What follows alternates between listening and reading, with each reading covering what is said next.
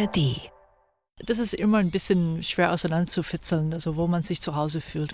Ich war schon immer sehr mobil. New York, Philadelphia, Tel Aviv. Also ich habe in vielen verschiedenen Orten gewohnt und man sieht schon, ich habe keine Vorstellung von Heimat, die so fest mit dem Boden äh, verwachsen ist. Die Welt ist ja dynamisch. Bad Belzig nicht so sehr, aber ich fühlte mich hier schon immer zu Hause. Vielleicht, weil ich mich nirgends zu Hause fühle. Orte und Worte. Der Bücherpodcast vom RBB. Mit Nadine Kreuzhaler und Anne-Dore Krohn. Orte und Worte ist heute in Bad Belzig in Brandenburg. Da lebt die US-Amerikanerin Nell Sink. Nadine hat sie dort besucht und sich mit ihr über ihren neuen Roman Avalon unterhalten. Orte und Worte geht jede Woche raus. Wir treffen uns mit Autorinnen und Autoren und ihren Büchern an Orten, die wichtig sind für sie oder für die Geschichte. Oder an Plätzen, die sie zum Schreiben inspiriert haben. In jeder Folge erzählen wir von einer Begegnung und wie Autoren, Buch und Ort eine Verbindung eingehen. Jetzt also Nell Sink. Nadine, was verschlägt eine US-Amerikanerin wie Sie nach Brandenburg?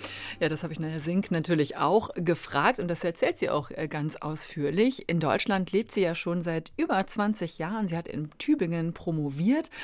Und schon mal so viel vorweg, nach Bad Belzig hat es sie verschlagen, weil also das hat mit Freundschaften zu tun und damit, dass sie eben vom Land auch kommt und nie so ein richtiger Großstadtfan war. Sie ist ja noch gar nicht so lange als Schriftstellerin unterwegs. Ihr erster Roman ist 2014 in den USA erschienen. The Wall Creeper, auf Deutsch ist er 2016 herausgekommen mit dem Titel Der Mauerläufer. Und da war sie 50, also eher eine spätere Karriere für eine Autorin. Eine späte, aber dann doch äh, steile Karriere. Vorher hat sie schon viel gemacht im Leben. Also äh, sie hat als technische Zeichnerin mal gearbeitet, als Sekretärin gejobbt. Äh, sie hat eine Zeitschrift herausgegeben. Sie war Übersetzerin und auch Vogel- und Naturschutzaktivistin. Und als solche hm, ist sie auch mit dem Star-Autor Jonathan Franzen in Kontakt gekommen. Und der hat sie dann so ein bisschen gepusht und sie zum Schreiben ermutigt Und ähm, ja, von da an hat Nersink es dann einfach gemacht. Sie hat geschrieben und ihr Debüt Der Mauerläufer war ja schon ein echter Erfolg. Ihr zweiter Roman Virginia war nicht weniger erfolgreich. Ja, und in den letzten neun Jahren hat sie sechs Bücher veröffentlicht, davon fünf Romane. Das kann sich sehen lassen, finde ich. Also die, die ich bisher von ihr gelesen habe, haben mir auch sehr, sehr gut gefallen. Ich bin gespannt auf den neuen Roman Avalon, so wie der mythische Ort aus der König Artus-Sage wahrscheinlich, oder? Worum geht's? Genau, Nell Sink spielt in Avalon mit Märchen, Mythen und Motiven aus klassischen Liebesromanen und Ritterromanzen. Und auch König Artus spielt dabei eine Rolle. Gleichzeitig kann der Roman aber auch als klassische Coming-of-Age-Geschichte gelesen werden. Im Zentrum steht die Ich-Erzählerin Brandy, genannt Bran. Für sie ist Avalon ein Zufluchtsort, also zum einen in den Fantasy-Romanen, die sie liest, und zum anderen gibt es aber auch ein Avalon im echten Leben, ein Touristenkaff auf einer Insel vor Los Angeles. Und die Erinnerung an einen Ausflug dorthin mit ihrer Mutter und ihrem Stiefvater gehört zu ihren einzigen schönen Kindheitserinnerungen. Und äh, kurz nach diesem Ausflug nach Avalon verlässt die Mutter sie. Und von da an wächst Bran bei ihrem Stiefvater auf, allein unter Männern auf einer Farm in Kalifornien. Rocker auf Motorrädern, die saufen, sexistische Sprüche klopfen, in kriminelle Macht Machenschaften verstrickt sind und Bran einfach nur als billige Arbeitskraft ausnutzen. Bildung wird dann für sie aber ein Türöffner. Avalon hat wirklich viele Ebenen und Erzählformen, ist mal Highschool- und College-Parodie, mal Thriller und Traumabewältigung, mal äh, Liebesgeschichte und dazu noch ein Ritt durch Anspielungen und Referenzen auf Werke der Philosophie und Literatur. Ja, und dabei spielt auch wieder der unverwechselbare schräge Humor von Nell Sink eine große Rolle. Klingt wirklich reichhaltig und spannend. Ich freue mich, dass ich das Buch schon auf meinem Schreibtisch liegen habe. Aber zum Thema Orte nochmal. Ich überlege gerade, ob Bad Belzig auch so eine Art Avalon sein kann. Also es gibt dort auf jeden Fall eine Burg, die Burg Eisenhardt. Ähm, und Bad Belzig ist wirklich sehr idyllisch und zurückgezogen. Ja, ich war da irgendwann mal bei einer Fahrradtour, bin ich da auch mal durchgeradelt, ist immer ein paar Jahre her. Ja, so geht es mir auch. Ich bin da auch mal Fahrrad gefahren. Wunderbare Natur ist das da. Und die Stadt selbst hat ja 11.000 Einwohner. Hier lebt also Nelsink seit zehn Jahren. Und wir beiden haben uns am Bahnhof getroffen. Und Nelsink hat mir dann ihre Lieblingsorte in Bad Belzig gezeigt. Und Buchempfehlungen haben wir beiden natürlich auch mitgebracht. Also auf nach Bad Belzig mit Nadine und der Schriftstellerin Nell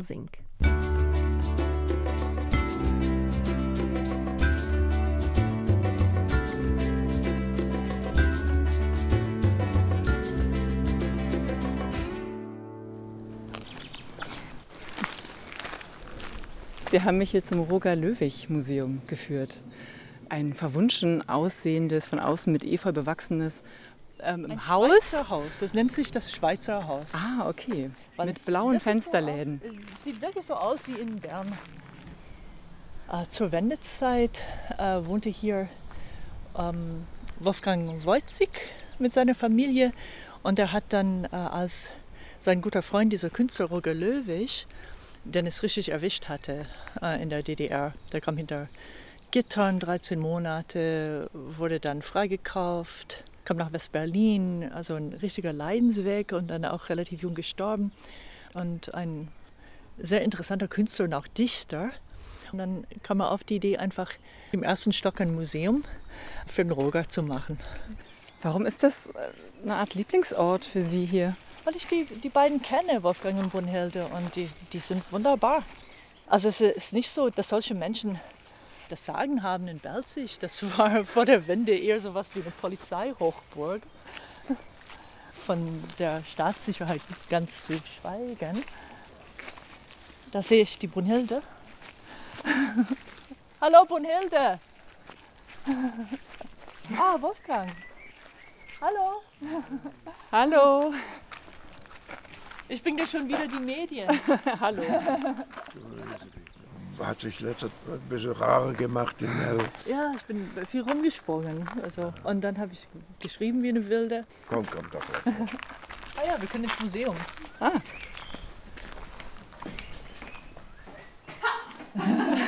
Hallo. Gestern habe ich gedacht, lebt denn die Nell noch? Die lebt noch, die lebt. Ich war viel unterwegs und, und also massiv abgelenkt. Wollt ihr durchs Museum gehen? Ja, warum nicht? Ja. Ich kann es dir ein bisschen zeigen. Du kannst es ja zeigen, du weißt ja Bescheid. Ja. Du kennst dich aus. Aber es ist schon ein sehr, sehr schöner Ort mit sehr schönen Bildern. Das ist der Hohe Fleming. So sieht das aus. Also eine Ödnis mit so einem Rummel, ein bisschen Sand und da so eine kleine steinerne Kirche. Das ist, er hat es wirklich sehr akkurat eingefangen. Typisch Fleming, im Winter. Im Sommer gibt es hier Trost sozusagen. Im Winter merkt man, dass man in einem westlichen Ausläufer von Sibirien ist.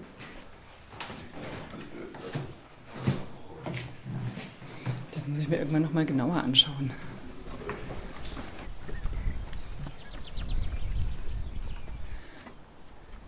Vielleicht setzen wir uns mal irgendwo hin oder gehen noch ein Stückchen weiter. Und dann sprechen wir mal über Ihr Buch, Avalon. Hier können wir rechts abbiegen, schön den Berg runter. Da kann man wunderschön sitzen auf so einer Sitzbank.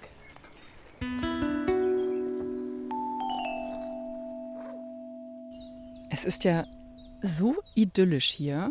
Hier zwitschern ununterbrochen Vögel. Es ist wirklich ein Konzert die ganze Zeit. Also ich höre, ja äh, Zilpzalp und äh, Amsel- und Mönchsgrasmücke. Sie sind auch so eine Vogelexpertin oder Vogelbeobachterin, oder? Ich interessiere mich für sie, also, also Vogelschützerin würde ich sagen, sagen. Aber wobei ich, äh, seitdem ich angefangen habe, diese Bücher zu veröffentlichen, bin ich weniger aktiv geworden. Also früher war ich praktisch eine Aktivistin vor zehn Jahren und jetzt bin ich Autorin. Aber gut, das ist auch ein Verdienst, oder? Ich würde sagen, ja. Wir sind umgeben von Gräsern, Bäumen, eine Birke sehe ich. Das ist alles, was ich erkennen kann. So eine Zedernhecke, ja, Rubinien, Und wir ähm, haben einen schönen Blick auf die äh, kleine Stadt Bad Belzig, wo Nersink lebt. Und zwar seit äh, 2013. Ne? So ist es. Ist Bad Belzig mittlerweile zu Hause? Gut, äh, ich würde sagen, es ist seit 2013 zu Hause. Ich, Aber ich meine, fühlt sich das mittlerweile so wie zu Hause an, also so richtig angekommen? Das ist immer ein bisschen schwer auseinanderzufitzeln, also wo man sich zu Hause fühlt. Weil natürlich, man, ich bin zu Hause in der Sprache. Mir ist aufgefallen, in dem Moment, wo man Telnet benutzen konnte, um sich ins Internet einzuwählen, äh, war ich dann auf einmal überall zu Hause, weil ich überall sofort Briefe mit meinen Freunden austauschen konnte, weil ich war schon immer sehr mobil einfach als, als Erwachsene, nicht so sehr als Kind, da bin, war ich sehr äh, fest in Virginia verwurzelt, obwohl ich in Kalifornien geboren bin. Aber ich bin dann so New York, Philadelphia, Tel Aviv, also ich habe äh, in vielen verschiedenen Orten gewohnt und ja, also man, man sieht schon, ich habe keine Vorstellung von Heimat, die so fest mit dem Boden äh, verwachsen ist. Die Landschaft hier hat ein bisschen was gemeinsam mit dem von Virginia wo ich aufgewachsen bin, aber das war auch damals nicht meine Lieblingslandschaft.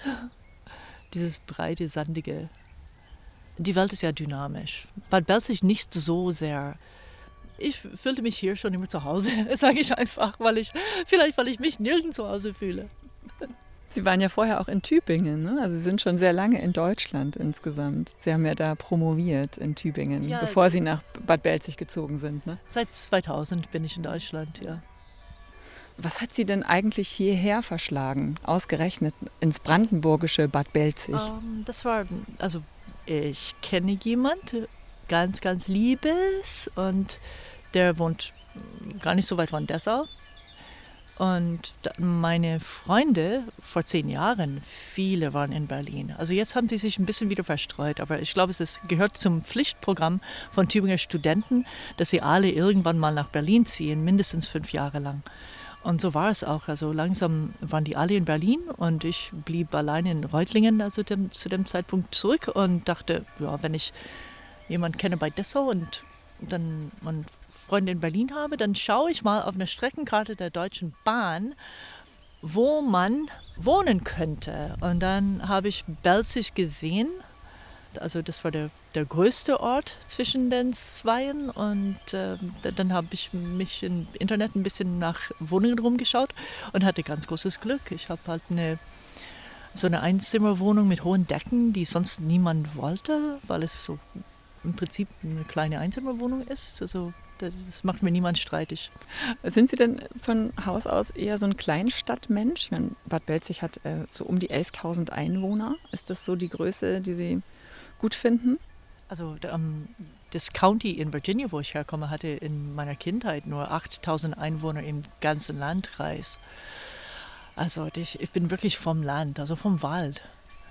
Und ähm, das schätze ich sehr an Belzig, dass ich dann so schnell einfach im Wald sein kann, wo es ganz ruhig ist, wo man keine Autos hört, wo nichts ist, außer so Rehe, Schweine, Wölfe, gelegentlich ein Mensch, Hund. Lassen Sie uns mal über Avalon sprechen, Ihren neuen, Ihren aktuellen Roman, den Sie auf Englisch geschrieben haben, wie alle Ihre Romane. Haben Sie auch schon mal darüber nachgedacht, einen Roman auf Deutsch oh, zu verfassen? Mein, mein, Deutsch ist schon in Ordnung, aber ich könnte vielleicht ein Drehbuch schreiben auf Deutsch, ich könnte Dialoge schreiben auf Deutsch, aber so literarische Sprache ist nochmal eine ganz andere Nummer. Und ich, ich bin eine halbwegs angesehene Autorin im Englischen und das nicht ganz umsonst, weil ich wirklich sehr gutes Englisch schreibe. Finden viele. So gut ist mein Deutsch einfach nicht. So, äh, also ich könnte so Kinderbuch, Drehbuch, also solche Dinge, die würden schon gehen, aber irgendwie mich wirklich auszudrücken, da spielt die Muttersprache schon eine sehr zentrale Rolle. Avalon spielt in Kalifornien, aber das Kalifornien, das Sie beschreiben dort, ist nicht unbedingt dieses sonnige, heitere, oberflächliche. Das Buch spielt in Los Angeles und zwar in dem Teil, in den Teilen, wo mein Onkel gelebt hat. Ähm, er starb an Corona vor ein paar Jahren, ziemlich am Anfang. Also seitdem war ich nicht mehr da, aber ich hatte ein bisschen Kontakt mit so einer Movie-Star, Minnie Driver, die in Malibu wohnt. Sie ist ein Fan von mir, sie liest meine Bücher gern, die Mini Driver, und sie wollte unbedingt von mir ein Drehbuch. Und sagte ich, oh, ich schreibe nicht so gerne Drehbücher. Also ich bin halt ich und kann mich für niemand verbiegen. Und ähm, dann habe ich gesagt, dass ich öfter in L.A. bin und äh, sie fragte, wo? Und ich sagte, ja, so Palms, so eine Ecke Palms und Sepulveda. Da schrieb sie zurück, sie war total, total schockiert, so als wenn ich gesagt hätte, ich komme aus Compton. Ich sagte, that's the hood. Also, also wirklich nur ein Slum. Aber da wohnte mein Onkel, was soll ich sagen. Ich kenne eben dieses touristische Kalifornien, ne? so Sunshine State. Sunshine State ist doch Sachsen-Anhalt, das weiß jeder. Stimmt. Die meisten Sonnenstunden in Deutschland.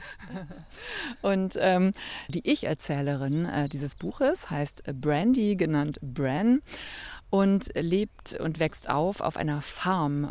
Sie ist die einzige Frau unter lauter Männern, unter Motorradrockern. Es sind alle Sexisten, die haben alle ziemlich rassistische Züge, eher nicht mit Bildung gesegnet und es geht rau und sehr, sehr toxisch männlich zu. Für mich Kalifornier, die, die sind gerne dem, äh, die setzen sich auf irgendwas drauf mit dem Motor und fahren in der Gegend rum und schießen auf Hasen. Also so ist Kalifornien wirklich. okay. Und ähm, dort äh, wächst also Bran auf und sie wird als billige Arbeitskraft missbraucht. Und alles, was Bran hat von ihrer Mutter, sind Fantasy-Bücher und eine Kindheitserinnerung. Ich würde vorschlagen, dass wir einfach mal ein Stück lesen aus ja, dem Buch. Gerne. Und zwar macht Bran da einen Ausflug. Sie erinnert sich an einen Ausflug, den sie als Kind gemacht hat, nach Avalon.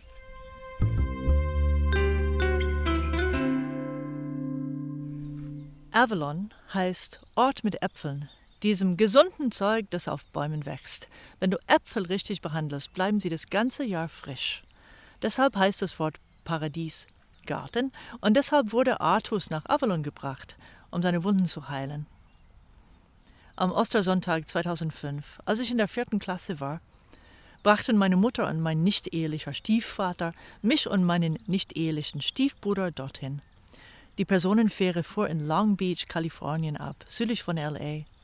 Wer auch immer das Touristenfallen Kaff auf Santa Catalina Island Avalon getauft hatte, hoffte wohl, von König Artus Marktwirksamkeit zu profitieren und weitere mythische westliche Inselparadiese wie Tirnanog in meine Ablach und Atlantis gleich mit herauf zu beschwören. In Avalon lebt Artus, rief meine Mutter, als sie darauf deutete und fügte hinzu.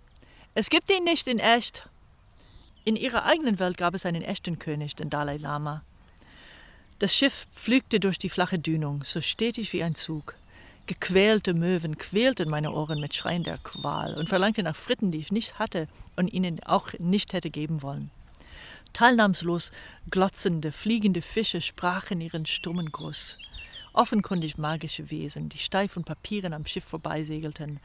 Artus schuppige Herolde. In Avalon fuhren wir mit einem Glasbodenboot und sahen freilebende Goldfische. Dann aßen wir an einem Imbissstand Burger. Ich durchlief gerade eine Phase, wo ich nur den Bratling ohne was drauf wollte. Deshalb verputzte Axel mein Brötchen. Auf Catalina gibt es auch Bisons und Antilopen, aber wir gelangten nicht über den Hafen hinaus. Nicht lange nach diesem Ausflug zog meine Mutter in ein tibetisch-buddhistisches Kloster und ließ mich mit ihrem Freund und dessen Familie allein. Ich habe noch die Bücher, die sie dagelassen hat. Der König auf Camelot, Flammender Kristall, Taran und das Zauberschwert. Einen Stapel Tolkiens ließ sie auch da, aber die hat Doug verkauft.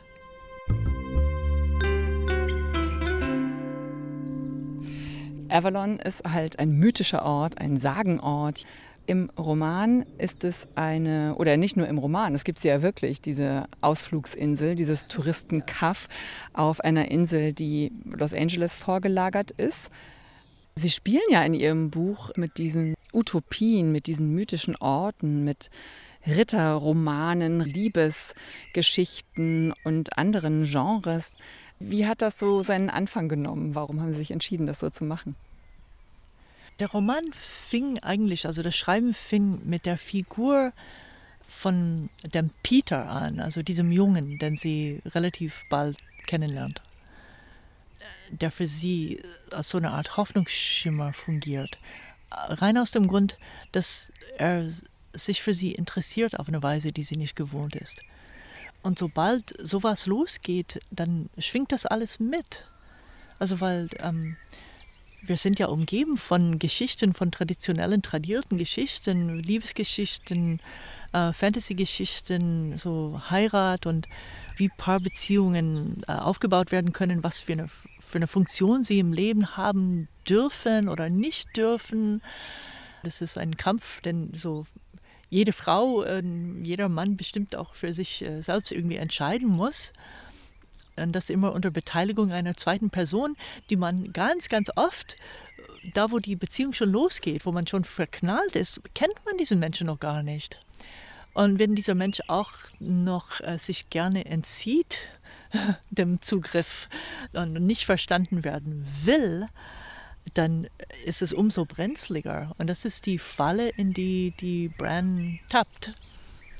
Sie ist ja wirklich äh, sehr klug und äh, sie ähm, lernt in der Highschool eine ganz andere Art von Welt kennen durch Gleichaltrige, mit denen sie sich anfreundet. Die kommen alle aus viel reicheren Familien, sind, wachsen behütet auf, können sich ausprobieren, werden unterstützt, gehen alle aufs College nach der Highschool, aber Bran nicht ihr fehlt schlicht das Geld. Sie kann nicht aufs College gehen.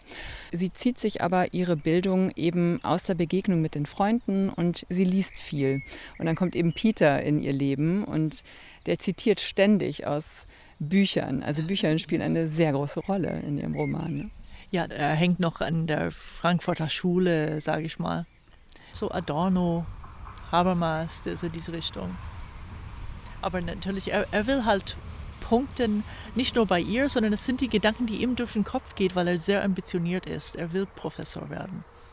Er wird Professor und er weiß, das ist ein hart umkämpfter Markt. Da muss man richtig auffallen. Er ist bereit, wirklich alles dafür zu geben. Auch äh, anfangs Bran. Da sind ja Welten eigentlich so zwischen, zwischen den beiden, ne? Ich habe es nicht allzu kompliziert äh, gemacht. Er sieht gut aus und ist lieb zu ihr.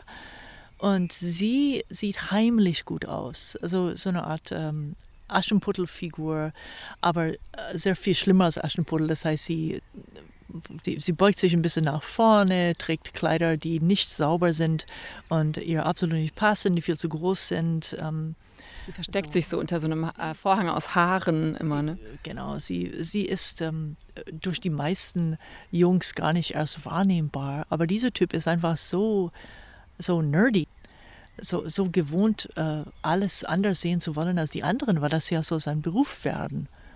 Eine eigene Perspektive zu entwickeln und das zu verkaufen, ganz, ganz teuer.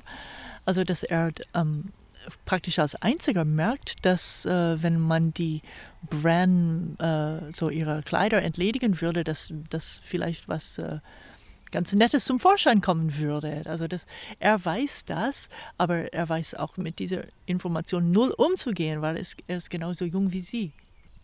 Ich habe das ja auch so gelesen, dass es schon eine Kritik ist am auch am Bildungssystem in den USA, oder? Weil Bran ist äh, sehr schlau, sehr klug Sie holt sich ihre Bildung aber selbst, sie muss es, weil sie sich die Schulbildung nicht leisten kann. Also sie hat nicht dieselben Chancen ja. wie die anderen. Ähm, ja, ich meine, das ist in, in Deutschland auch nicht so viel besser geregelt. Also hier spielt die Herkunft auch eine große Rolle bei der Schulbildung und ähm, hier hat man diese praktisch Rassentrennung in den Schulen in den Großstädten. Das ist peinlich, absolut peinlich. Da muss sich was ändern. Aber immerhin, wenn jemand doch ein bisschen was kann in der Schule, dann kann es sehr gut passieren, dass er, er es irgendwie aufs Gymnasium schafft und von dort aus irgendwie an die Uni. Und in den USA ist das nicht so? Also wenn man sich überlegt, das äh, Standard äh, College Degree, also das, was, man, was alle brauchen in den USA, das ist BA und BA, Baccalaureate, das heißt Abitur. Also mit, mit 21 sind die vollkommen erwachsen und machen ihr Ding und äh, treten dann auf als Experten, als Wirtschaftswissenschaftler oder man, um Arzt zu werden, muss man schon noch ein paar Jahre lernen nach dem Bachelor oder Rechtsanwalt. Es ist einfach ein weniger gebildetes Land und das hat Auswirkungen. Bücher sind ja ein wichtiges Thema. Also mit Hilfe von Büchern ähm, lernt Bran und eben Peter, der ihr diese Bücher nahebringt, lernt Bran mehr über die Welt. Welche wichtige Rolle haben Bücher in Ihrem eigenen Leben immer schon gespielt? Also da, da, bin ich wahrscheinlich ein bisschen ein Ausnahmefall. Auch in meiner Generation, da haben die Kinder auch schon jeden Tag, den ganzen Tag äh, Fernsehen gucken dürfen. Die meisten waren ähm, darin vertieft und ich habe gelesen. Also meine, meine Mutter war Bibliothekarin gewesen und mein Vater las auch sehr viel. Und ich habe einfach von klein auf, äh, wurde mir vorgelesen. Dann haben die Eltern relativ schnell gecheckt, dass wenn sie mir das Lesen beibringen, dass sie weniger Arbeit haben. Dann habe ich mit drei oder vier wirklich angefangen zu lesen. Ich erinnere mich noch dran, äh, wie meine Mutter mir das äh, beigebracht hat. Also ich bin der Meinung, dass die Schriftsprache meine eigentliche Muttersprache ist. Ich habe bestimmt sehr viel mehr gelesen, als ich gesprochen habe oder mich mit anderen Kindern beschäftigt. Also ich hatte zwei Brüder, aber wir waren nicht so gut befreundet. Ich war viel draußen, ich war sportlich, aber ich habe gelesen wie, wie eine Besessene meine ganze Kindheit hindurch. Und schon in der dritten Klasse ziemlich dicke Bücher. Können Sie sich noch erinnern, welches Buch Ihnen so als Kind, als Jugendliche vielleicht sogar ihr dann besonders viel bedeutet hat? Also es gibt verschiedene, aber ich weiß, welches Buch ich zum ersten Mal die ganze Nacht hindurch gelesen habe, weil ich es zu Ende bringen musste. Und dann ging ich raus und ich sah zum ersten Mal die Anfänge der Dämmerung, wo der Himmel am Rande so ein bisschen braun wird, bevor das anfängt hell zu werden. Und das war der Graf von Monte Cristo von Alexandre Dumas Fils. also diese Geschichte über Rache. Ah, jetzt fährt wieder ein Zug vorbei. Hier unterhalb von uns sind die Bahngleise. Äh, wie alt waren Sie denn, als Sie der Graf von Monte Cristo verschlungen haben, nachts? Um, ähm, schätzungsweise neun oder so. Ach, schon wirklich dicke, auch opulente, schwierige Bücher äh, für das Alter, oder? Ja, aber wie gesagt, ich habe nichts gemacht außer lesen. Äh, also ich habe, es gab da auch schon ein paar Fehlgriffe. Ich habe äh, Bücher gelesen, die ich nicht hätte lesen dürfen. So eine Art ähm, fiktionalisierte Biografie von Sigmund Freud von Irving Stone. Das hat mich traumatisiert. Jahrelang. Also das war nicht gut. Das hätte mir irgendjemand wegnehmen sollen. Wie besessen sind Sie denn heute noch als Leserin? Also ist, ist diese Leidenschaft immer noch da? Sie schreiben ja selber Bücher also der, natürlich, wenn man, äh, irgendwann hat man alles schon gelesen praktisch und es ist dann selten, dass ich irgendwas Neues entdecke, wo ich hin und weg bin. Das war vor ein paar Jahren die ähm, Tagebücher aus der Nazizeit von Viktor Klemperer. Da war ich äh, überwältigt. Das ist besser als Proust, also unglaublich tolle Literatur. Robert Walser begeistert mich nach wie vor, so schon seit bald 40 Jahren. Und äh, ich lese nicht unbedingt jeden Tag. Also ich bin auch nicht immun gegen Zeitungen äh, im Internet und so weiter. Also man kann sehr viel Zeit dort verbringen, aber ich bin kein äh, Streaming-Video, äh, Streaming-Fernsehen ist nicht so mein Ding. Ich bin vorgestern ins Kino. Ich war Kino. How to Blow Up a Pipeline. Großartig.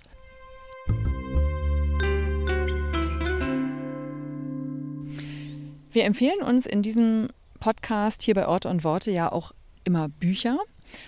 Ähm, ich habe ein Buch mitgebracht und mein Gast Nell Sink hat auch ein Buch mitgebracht. Wollen Sie anfangen? Soll ich anfangen? Fangen Sie an. ich fange an. Okay. Ich habe mitgebracht den neuen Roman von Louise Erdrich. Ja, der Wunder. Ähm, Louise Erdrich hat indigene Wurzeln mütterlicherseits und ihr Vater war Deutsch-Amerikaner. Und viele ihrer Romane spielen auch in indigenen äh, Communities und setzen sich eben ja mit der eigenen Familiengeschichte auseinander, mit Diskriminierung, mit Lebensverhältnissen in den äh, Reservaten. Und das neue Buch, Ja, der Wunder, das ist gerade auf Deutsch erschienen, das spielt vor allem in einer Buchhandlung. Hier in dieser Buchhandlung findet Tuki, das ist die indigene Hauptfigur, nach einer langen Gefängnisstrafe hier nicht nur einen Job, sondern auch eine Art Familie. Bücher sind äh, zu ihrer Rettung geworden und bleiben es auch. Aber dann stirbt die Stammkundin Flora und spukt von da an durch die Buchhandlung und durch Tukis Leben. Geister gehören ja wie selbstverständlich zur indigenen Kultur und spielen äh, bei Louise Erdrich auch in vielen ihrer Bücher jedenfalls immer wieder eine wichtige Rolle. Und Louise Erdrich ist übrigens nicht nur Schriftstellerin, sondern auch Inhaberin einer unabhängigen Buchhandlung. Und in diesem Roman verschafft sie sich selbst auch einige Auftritte als Buchhändlerin Louise. es ist jedenfalls eine sehr warmherzige und humorvolle Geschichte über das Lesen, über Bücher, über ähm, ja, eine junge Frau, die eben mit Hilfe eines Geistes die Geister ihrer Vergangenheit sozusagen auch vertreibt. Und Proteste gegen Polizeigewalt und die Corona-Pandemie, das bildet alles die Kulisse für diesen sehr wunderbaren Roman, wie ich finde. Ich habe ihn sehr äh, mit Begeisterung gelesen, diese 462 Seiten, die dieses Buch hat. Ja, der Wunder ist im Aufbauverlag erschienen und wurde übersetzt aus dem Amerikanischen von Gesine Schröder. Dieses Buch, spricht sie das an? Louise Erdrich, ist es eine Autorin, die Sie verfolgen, die Sie lesen? Ich habe noch nie was von der gelesen, aber sie ist ja bekannt. Also und jetzt äh, das ist vielleicht das erste Mal, dass ich eine längere Beschreibung von, von, von einem von ihren Büchern höre. Das ist, hängt damit zusammen, wahrscheinlich, dass ich, äh, wie gesagt, vor 23 Jahren nach Deutschland äh, gezogen bin und mich sehr für deutsche Literatur interessiere und viel davon lese. Und ich würde auch gerne ein deutsches Buch empfehlen. Was ich mitgebracht habe, hat wahrscheinlich auch 462 Seiten, ich weiß es nicht. Aber die ersten 181 muss man nicht lesen. Das sage ich erstmal von vornherein. Also gehen Sie zur Bibliothek und äh, verlangen Sie von Jan Wilm Winterjahrbuch. Das ist vor ein paar Jahren bei Schöffling erschienen. Und die Rezensionen sind nicht so positiv ausgefallen, weil eben in den ersten 180 Seiten nichts passiert. Nichts, also wirklich nichts. So ein versoffener, unangenehmer, verkopfter junger Mann kriegt ein Stipendium, äh, ein Deutscher, und geht nach LA ins Getty Museum.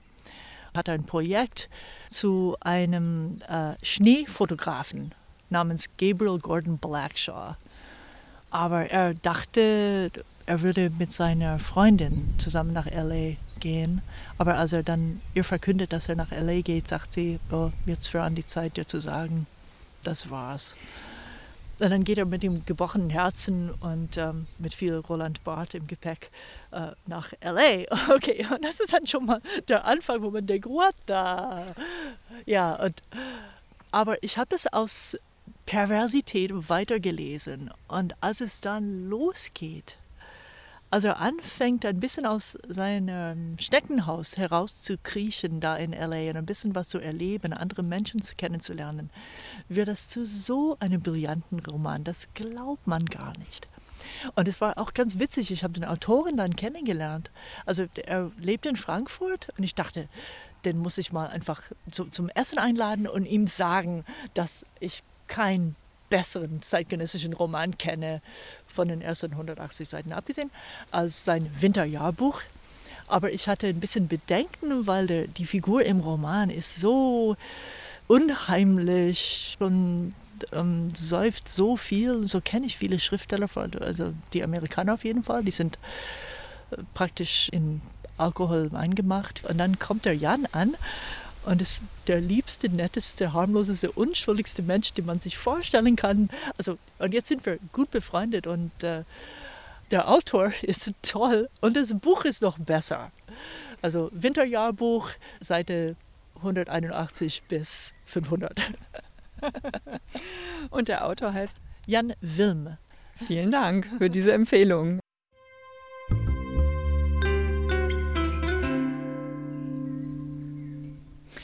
Hier auf dieser Bank kann ich mir vorstellen, mit Blick über Bad Belzig, hier im, mitten im Grünen, Es ist sehr still hier, es ist sehr einsam. Es kam hier in der ganzen Zeit, wo wir hier saßen, noch kein einziger Mensch vorbei. Doch, doch, einer. Einer, einer, Mensch, einer kam vorbei. Ja. Aber ich kann mir vorstellen, dass das ein sehr guter Ort ist, um nachzudenken über Romane, die man gerade schreibt.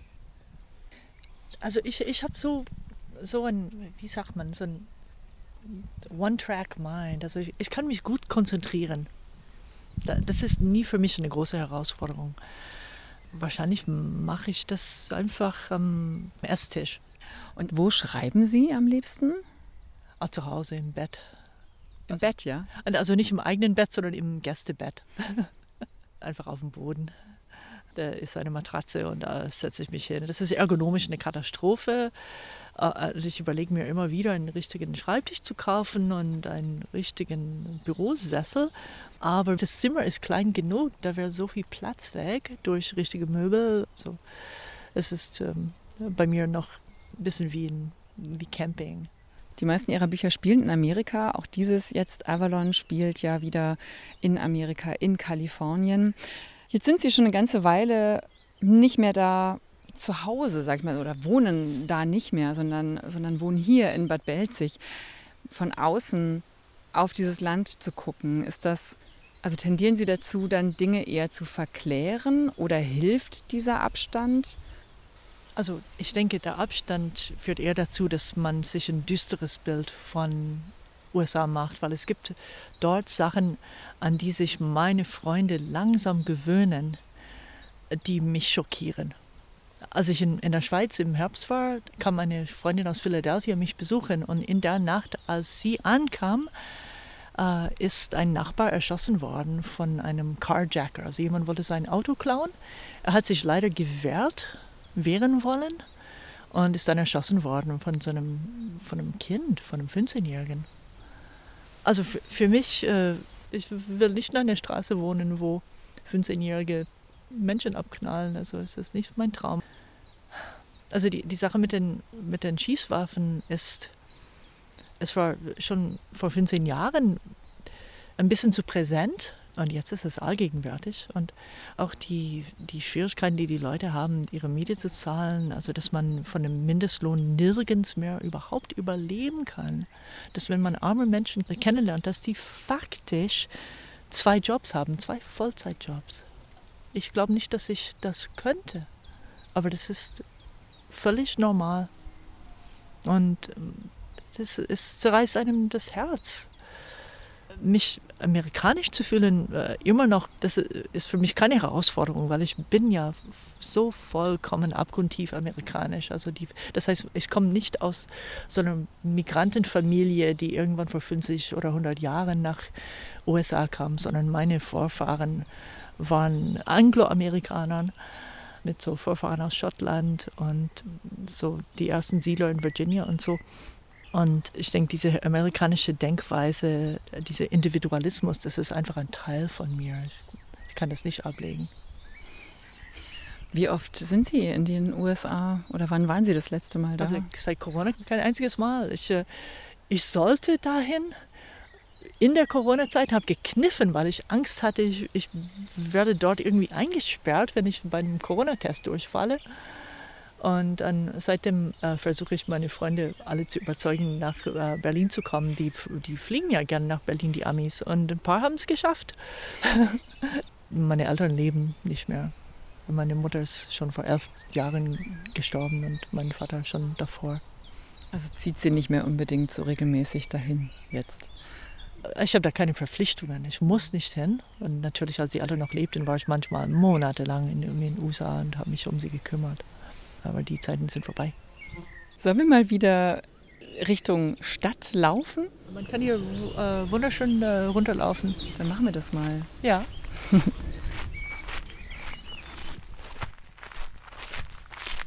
Hier gibt's Eis. Eventuell kommen wir hier rein und kriegen ein Käffchen. Es scheint offen zu sein, oder? Es ist offenbar offen. Ja, dann setzen wir uns noch in die Sonne und trinken Kaffee, oder? Das machen wir.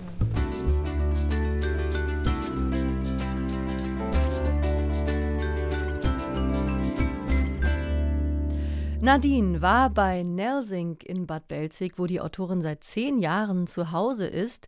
Klingt so, als würde sich Nelsink dort sehr wohlfühlen. Wie ging es dir dort, Nadine? Ach, es war einfach ein herrlicher Ausflug bei schönstem Wetter. Die Sonne brezelte, als Nell Sink und ich uns da auf der Bank äh, unterhalten haben. Und Nell Sink hatte ihren Sonnenhut auf. Äh, ich hätte auch gerne einen gehabt, aber zwischendurch kam dann immer ein Wind auf und eine Wolke hat sich vor die Sonne geschoben und Schatten gespendet. Also es war ganz wunderbar. Und noch dazu habe ich ein verstecktes Museum kennengelernt, das Roger-Löwig-Haus. Da möchte ich unbedingt nochmal hin zurückkehren mit mehr Zeit und mir die Bilder des Dichters, Malers und Zeichners äh, genauer anschauen. Ja, aber für mich könnte es nicht mehr als ein Ausflugsziel sein. Also ich bin dann doch eher eine Großstadtpflanze. Großstadtpflanze Nadine. Diesen Roman kann man überall lesen, egal ob in der Provinz oder in der Großstadt. Aber wer sollte ihn lesen? Wem empfiehlst du diesen Roman Avalon? Der Roman ist wirklich nicht für jeden etwas, würde ich sagen. Also der ist für alle, die nicht auf konventionell erzählte Literatur stehen und auch ähm, mit ja, abseitigem Humor umgehen können, sag ich mal. Also ich habe den Roman gerne gelesen. Er ist schräg, aber sehr vielschichtig, klug und witzig erzählt. Und er gibt eben Einblicke in das Amerika der Gegenwart, in das Kalifornien jenseits der Sunshine- und Promi-Klischees und greift dabei selbst Erzählklischees auf, um sie genüsslich durch den Kakao zu ziehen. Es ist auch die Geschichte eines Aufstiegs durch Bildung und gleichzeitig stellt der Roman die Frage, ob es einen solchen la American Dream eigentlich heute noch geben kann. Avalon ist ein wildes und inspirierendes Spiel mit Motiven aus Fantasy und Rittermythen, Popkultur und Liebesromanen, das, wie Nell Sink auch, unbestechlich ist und nicht gefallen will. Avalon. Der Roman von Nell Sink ist bei Rowold erschienen, aus dem Englischen übersetzt von Thomas Überhoff. Alle Infos dazu und zu allen Büchern dieser Episode von Orte und Worte findet ihr in unseren Show Notes in der ARD Audiothek oder auch bei Apple Podcasts und da könnt ihr uns auch hören. Ja, und in der ARD Audiothek, da gibt es auch andere Podcasts zu neuen Büchern und Literatur natürlich. Und äh, wer sich für die USA interessiert, für den könnte der Podcast der ARD-Korrespondenten in Washington etwas sein. Sie berichten zusammen mit ihren Kolleginnen und Kollegen aus New York und Los Angeles darüber, wie sie das Land erleben und natürlich über aktuelle Ereignisse, immer freitags. Ja, wir sagen Tschüss für heute. Ich bin Anne-Dore Krohn. Und ich bin Nadine Kreuzhaler. Tschüss. Tschüss. Orte und Worte. Der Bücherpodcast vom RBB. Redaktion Nadine Kreuzhaler. Technik Angelika Schäfer. Sounddesign Robin Rudolph. Eine Produktion von RBB Kultur und RBB 24 Inforadio.